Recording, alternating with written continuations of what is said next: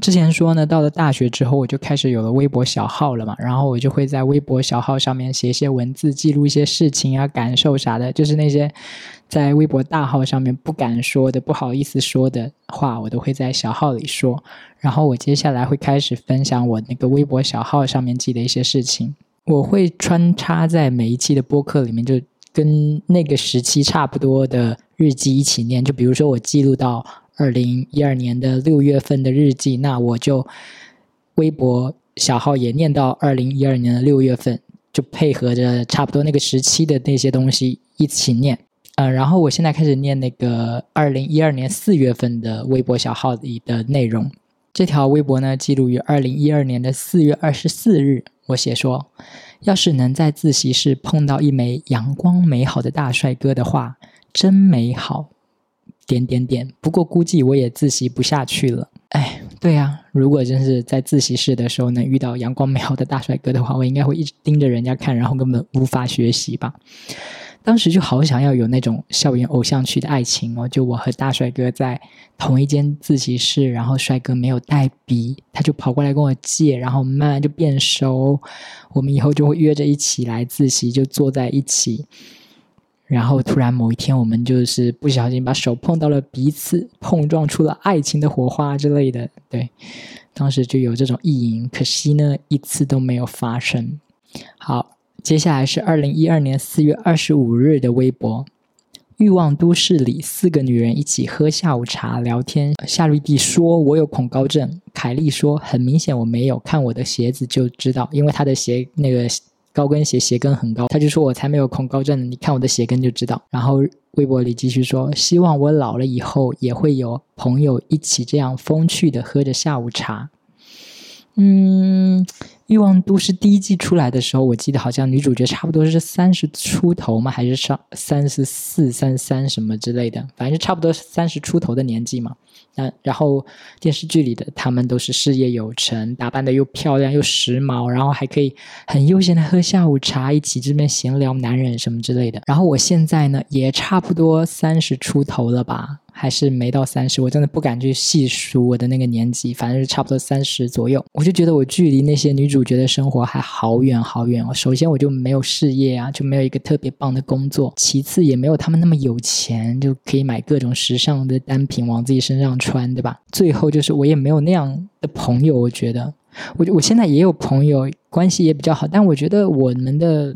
聊的话题的深度啊和有趣程度是完全没有办法跟电视剧里相提并论的，就是没有那么嗯有趣。经常有的时候，前上一次聚会的时候，我都觉得啊，我们好像都没话聊了。然后，要不然聊起来的话题，就觉得好像我也不是那么在乎。接下来是二零一二年四月二十五，也是同一天的微博。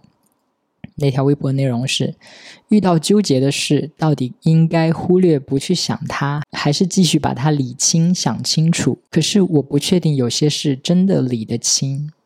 嗯，以我现在的想法，我是觉得要理清楚，就是遇到纠结的事，你要理清楚，你不能就。把那个东西当一团浆糊那样放在那里，觉得啊好像理不清，然后你就不理了。我觉得一定要去理清楚。你即便你觉得可能真的到最后理不清，但你至少尝试去把这个事情理清楚。比如我之前就有在理，说我毕业了到底要不要留在这个城市，这就是我当年在纠结的问题。呀，不是二零一二年啦，就是那个时候还没毕业，但是我就想起这个例子来，就是有些纠结的事情，比如说我当年毕业了，要不要回老家这件事，是我当时在纠结的事情。我当时就是把我纠结的点一个一个写下来，就比如说你回老家的话，你可以得到什么，你会失去什么？比如说我可以得到爸妈的照顾，然后他们可能会帮忙介绍工作，我也不用出去租房子，他们还要帮我做饭什么之类的，但是我就会失去我的自由，我会受他们的控制。可是留下来的话，就是我可以得到自由，但是一切都是陌生的，一切都要靠自己，可能会很累。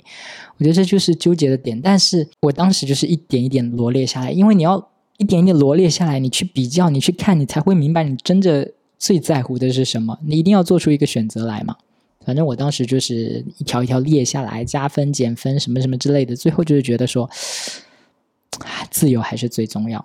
就是嗯，工作虽然难找，但还是能找得到吧。可是你回去了，就是感觉一切都受控于爸妈，就觉得嗯，我我觉得最受不了那样，所以我就是决定留下来。反正我当时就是这样理清楚了，所以我现在的观点就是，遇到纠结的事不应该忽略它。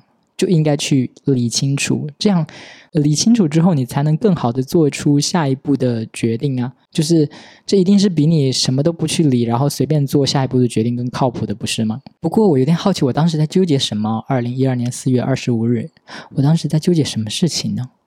完全没有印象。好，接下来是二零一二年四月二十九日的微博，微博内容是。每次看到星座啥的，周围没有的星座，或者周围有那个星座，而且长得还挺好看的朋友，都想可能吧，好像他就是这个样子的。如果有那个星座，但是长得不好看的人，我心里就只有三个字：就凭你。然后一个生气的表情。我不知道这个文字会不会让听的人觉得很困惑，就想说我在吐槽什么东西。我隐约记得，我当时发这条微博是在吐槽我的一个舍友，因为就是星座在评价别人的时候，他们会用那种很文学的说法，就比如说什么，你虽然表面很大大咧咧，但其实你是个内心细腻的人，你总能捕捉到一些常人捕捉不到的细节。就这句话是我编的，哦就是我就觉得这样的文字非常的文学，就感觉用这种文字形容的人放在电视剧里一定是主角的那种，就或者比再我再编一个，就比如说，你可以很坦然的面对别人对你的误解，因为你知道你再怎么跟你不懂的人解释，这都是徒劳。就是星座里面经常会有这样的描述啊，我就会觉得说这些文字。好看的人就承受得起，就是好看的人说：“哎，我是射手座。”然后他说我是一个很大大咧咧，其实内心很细腻的人的时候，我就觉得啊，好像跟你蛮搭的，因为你的脸蛮好看的，就觉得你这样蛮搭的。但是如果丑的人在那边说：“对耶，我就是这样的人，我就是可以很坦然的面对别人对我的误解。我虽然表面很乐观，但我内心很脆弱敏感。”我就会觉得闭嘴，你你这个丑八怪，你配不上这种形容。OK。然后我当时发这条微博，就是有一个不好看，但是又有点自恋的舍友，就说就把那个星座书上的某一条往自己身上揽吧，可能就我忘记他是什么星座了，然后也忘记他那个文字是什么了，但可能类似说什么那个星座说他是一个很神秘的人，他内心有藏着很多许多不为人知的秘密，什么什么之类的。我我瞎举例啊，我然后我就会觉得你不配，你不配这样的形容。当然现在看来，我这种。态度非常不正确啊！就觉得什么意思吗？我难道丑的人就不能表面乐观、内心脆弱吗？当然是可以啊！就是总之，我当时这是我当时写的微博，当时就是很外貌歧视的感觉，就觉得你要是不够好看的话，你就别聊星座了好吗？感觉说什么星座的描述都是在夸自己的样子。然后是二零一二年五月一日的微博啊。五一不是劳动节吗？但是好像跟描述的跟劳动节完全没有关系。这条日记啊，不，这条微博写的是看到帅哥，然后心想又有一个新的意淫对象，并因此发自肺腑的开心，才是所谓的真屌丝啊！这条应该就是在说我自己，就是我看到了帅哥，然后就说哇，又有一个可以幻想的对象，好开心哦！然后我开心完了，突然就反省说，我真是一个。真屌丝，所以按照这句话的逻辑，就是因为我是一个看到帅哥感觉就会跪舔人家的人，所以我很屌丝。但那如果反过来呢？不屌丝的人看到帅哥应该是什么反应呢？按我这句话的逻辑的话，就帅哥看到帅哥应该是什么反应呢？就一定不能像我这样跪舔，对吧？你一跪舔，你就是真屌丝了。不跪舔的话，应该是嗯，或者是什么反应呢？应该就是上下打量对方一下，对吧？然后心里想说，嗯，也就跟我差不多好看吧，两天之内就能跟他上床，就是这种反应的话，是不是就不算真屌丝了？接下来也是二零一二年五月一日的一条微博，微博的内容是挑一下眉 and say nothing，果然是万能的应对方式。当别人侮辱你或说一些跟你不同的意见，挑一下眉，啥也别说，不仅让他们看到你的不屑，又不会显得你不礼貌，又很潇洒。这个挑一下眉 and say nothing 的动作呢，是我学《欲望都市》的片头的，就是 Carrie 穿着粉色的上衣、白色的小裙，站在纽约街头，然后人来人往，他就打量着这些人来人往，很俏皮的就挑了一下眉毛。嗯，那个挑眉的动作我印象很深刻，因为我就觉得那个动作好潇洒哦，就觉得 Carrie 如果遇到一切不好的事情，他都可以这样面对，就挑一下眉毛，OK。就这样啊，就比如说，她男友跟她说我要跟你分手，她就挑下眉哦，或者被老板叫到办公室说你被 fire 了，她就挑下眉说嗯 OK。我就觉得她这种挑一下眉，然后什么都不说的方式，是一个很好的应对负面评论的方式。我有点忘记当时我写这条微博的时候，是被同学说了什么坏话了，还是他们跟我提了什么不同的意见什么之类的。总之，我那个时候如果被这样说，我就会很不爽。然后一旦我很不爽的话，我就会很想要跟对方回嘴、争辩呐，或者就是攻击对方这种的。我自己反省完，我就觉得那样的应对很不好，很不体面。我不想要让自己像一个泼妇一样啊，就在那边跟人家对骂说：“你竟敢说我不好，我哪里不好？你给我讲清楚。”或然后就反击说：“你还好意思说我不好？你才不好呢！这里不好，那里不好，你你根本就不没资格批评我什么之类的。”我就不想要我以这种很小气的方式回击，然后我就写了这条微博，给我自己指明了一个方向，就是说下次如果再有人讲我坏话，或者跟我有不同意见，我就不要跟他们争辩，我就要像 Carrie 那样很自然的就挑一个眉，Oops，让你不爽了，真是很抱歉的，就是。那种态度，我就觉得这个回应就是很棒，就是像我微博里写的，不仅让他们看到我的不屑，又不会显得我很不礼貌，又很潇洒。接着是二零一二年五月四日的微博，微博内容是：如果我这次能放得开，我就前进了一大步了。对，这条就这么短短几个字，我猜这条微博讲的应该是我参加十佳歌手赛的事吧。就是如果我这次参加十佳歌手赛能放得开，那我就前进了一大步了。接下来还是二零一二年五月四日的微博，有些事一直觉得要做，但一直没做，而一拖再而一拖再拖，也许并不是抽不出时间，而是害怕失败，不想承认自己不够好，不想被拒绝。嗯，我有点忘记我当时是在说什么事情了。难道还是在说十佳歌手赛吗？也许并不是抽不出时间，可是十佳歌手赛有什么好抽时间的啊？或者或者那个时候要考试什么的，而是害怕失败，不想承认自己不够好，不想被拒绝。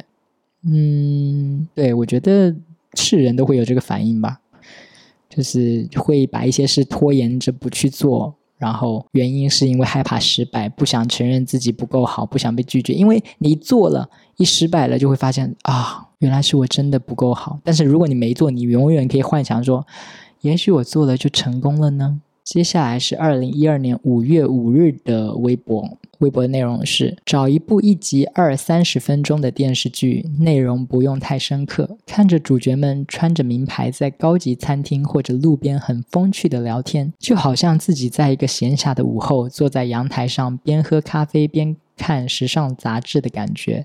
紧张的时候让人放松，难过的时候有疗伤的功效。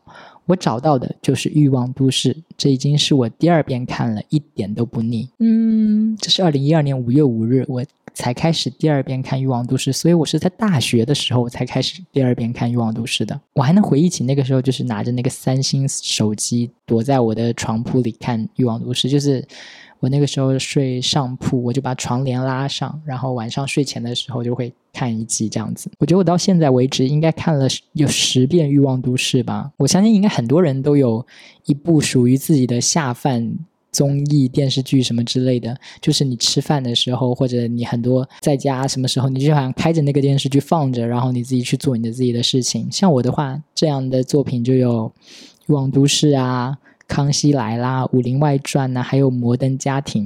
最近我有个朋友问我说有没有看过《摩登家庭》，因为他刚看了第一部，然后觉得好喜欢。然后我被他这么一说，我又开始重看那个《摩登家庭》了。因嗯，我已经看到第四集了。反正就是这些都是我会一直想要看，然后感觉不会费什么脑子的那种，不累的那种那种电视剧。然后又很开心的那种，很有陪伴感的那种。接下来一条也是二零一二年五月五日的，这条很简短，但是呼应了我之前的一条微博。我之前有条微博不是说希望想在自习室看到帅哥吗？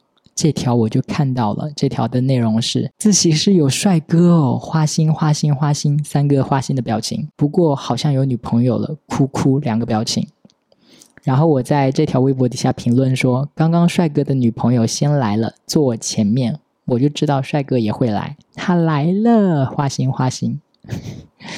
就是嗯，可能上帝听到了我的许愿。我之前不是许愿说啊，我希望能够在自习室遇到那个帅哥吗？上帝就说好的，我实现你的愿望，让你在自习室能够遇到帅哥以及他的女朋友。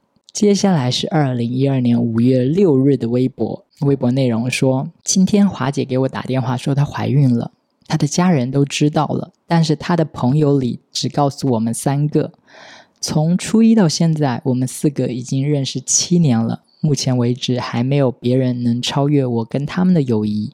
我想，如果在那个交朋友的时间里，我没交到任何知心朋友，我是不是就永远不会有这份感情了？嗯，华姐呢，就是我初中的一个女生朋友。我们当时在初中的时候有个私人小团体嘛。我记得我们当时初中毕业的那个晚上，我们四个人就在教室里大声的唱歌，很大声。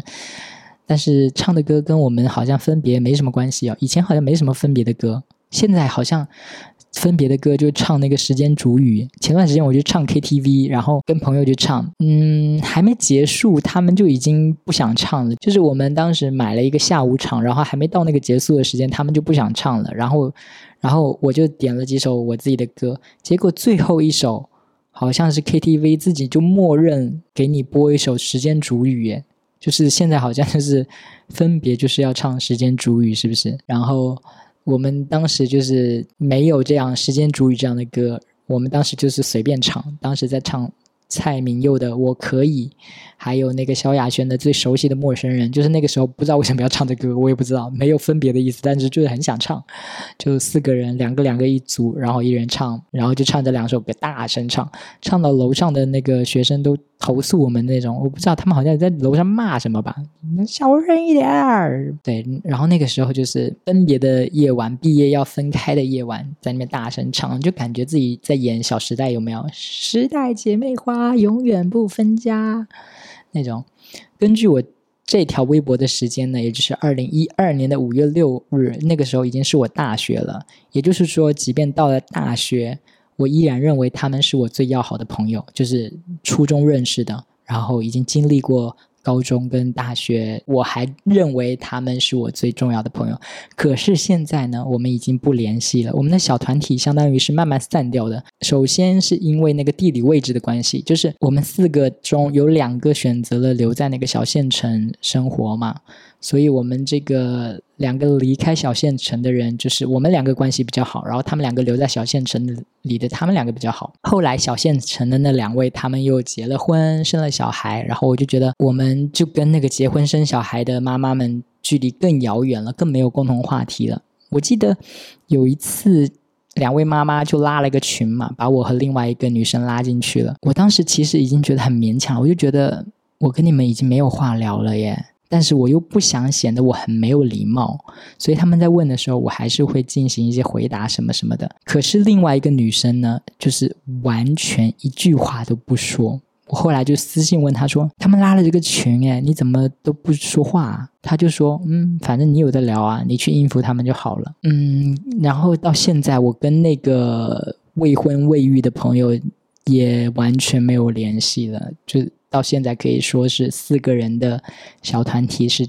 彻底散了吧？就看看这条微博，然后再对比一下现在。当时觉得那么珍贵、那么在乎的友情，现在就已经就是懒得搭理对方了。接下来是二零一二年五月十日的微博：原始人花了多少时间才把自己的衣服穿上，行为规范起来，得到了一夫一妻制？可是现在的人却只想。遵循最原始的欲望，不满足于一夫一妻制，这到底是在前进还是在后退？又或者是一个循环？我不知道我在说的这个事情是不是关于我爸妈的婚姻哦。是因为我爸出轨什么之类的，所以我有了这个感想吗？我想不起来。但是这条感觉蛮有深度的，有没有？我觉得好像是这么个循环呢，就是原始人什么都不管，只会吃肉、交配、睡觉。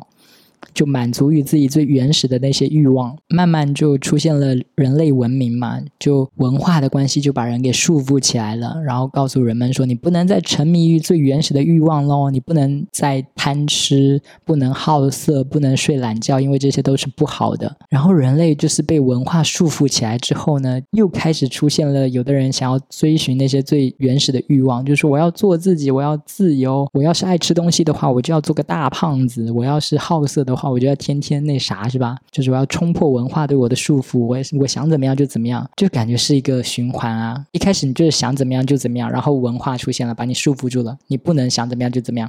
然后然后把你束缚出之后呢，然后人类又觉得哎，我还是想怎么样就怎么样这种的。回到这个一夫一妻制的问题哦，就是嗯，我看到很多人说预测就是婚姻制度会消失嘛，我是蛮同意这个说法的，因为我觉得人类就是花心的，人类就是。受不了一辈子只跟一个人做爱的，啊，就是所以婚姻制度基本上就是说你一辈子只能跟一个人那啥，除非就是有的人更开放，有的开放式关系什么之类，对吧？但是说不定开放式关系会成为最终的一个婚姻制度，就是之类的。哎，然后我突然想到，我前几天洗澡的时候想到的一个问题，就是关于真爱的，我觉得还自己算是蛮有思考的。嗯，好自恋哦，这个说法，就是我来来。我来说一说，我这个蛮自恋的一个思考啊，就是普罗大众认为真爱的话，就是你们爱上了彼此，然后一直到死都爱着对方，都没有变心，这样才算是真爱，是不是？是不是普罗大众都这么认为？反过来说的话，就是如果谈了两三年就分手的那种爱情，维持了两三年就消失的爱，那就不能叫真爱，对吧？根据这种理解，就是一种不会死去的爱才能叫做真爱。我觉得好严格哦，不会死去的人会被大家说是妖怪、是吸血鬼、是可怕的东西，对吧？但是不会死去的爱却是美好的东西。我们为什么会这样子？我们为什么能够接受人会死这件事，却没有办法接受说爱也是会死的呢？反正我是觉得。嗯，是不是真爱？其实不是由时间长短决定的，应该由你相处的那个感受来决定的，对吧？而且我们为什么一定要定义一份爱情是不是真爱呢？首先，真爱就是没有一个标准嘛，可能每个人认为的真爱都是不一样的。其次，假设哦，真的有一个非常权威的真爱的标准，就有一个真爱小精灵，长着一双小翅膀，然后手里拿这个魔杖，就到处飞飞飞飞飞，专门飞到那个恋人前面就。指着他们两个人说：“你这是真爱，或者你这不是真爱。”有这么一个非常权威的答案的那个真爱小精灵。然后假设你遇到了一个人，你谈着很开心的恋爱，真爱小精灵呢？这个全世界最权威的，就是专门来甄别是不是真爱的这个小精灵呢，就飞到你面前说：“你跟他不是真爱。”那你要怎么办？你虽然谈的很开心，那你觉得真爱小精灵说你们不是真爱，你就要因此分手吗？或者说？你跟一个人谈恋爱谈的好累好辛苦，好像分手，然后最最权威的恋爱小精灵挥着翅膀又过来了，说你们是真爱，你就会因为小精灵的一句话就不分手了吗？就是没必要，对不对？就是嗯，你没有必要说这个东西到底是不是真爱，对吧？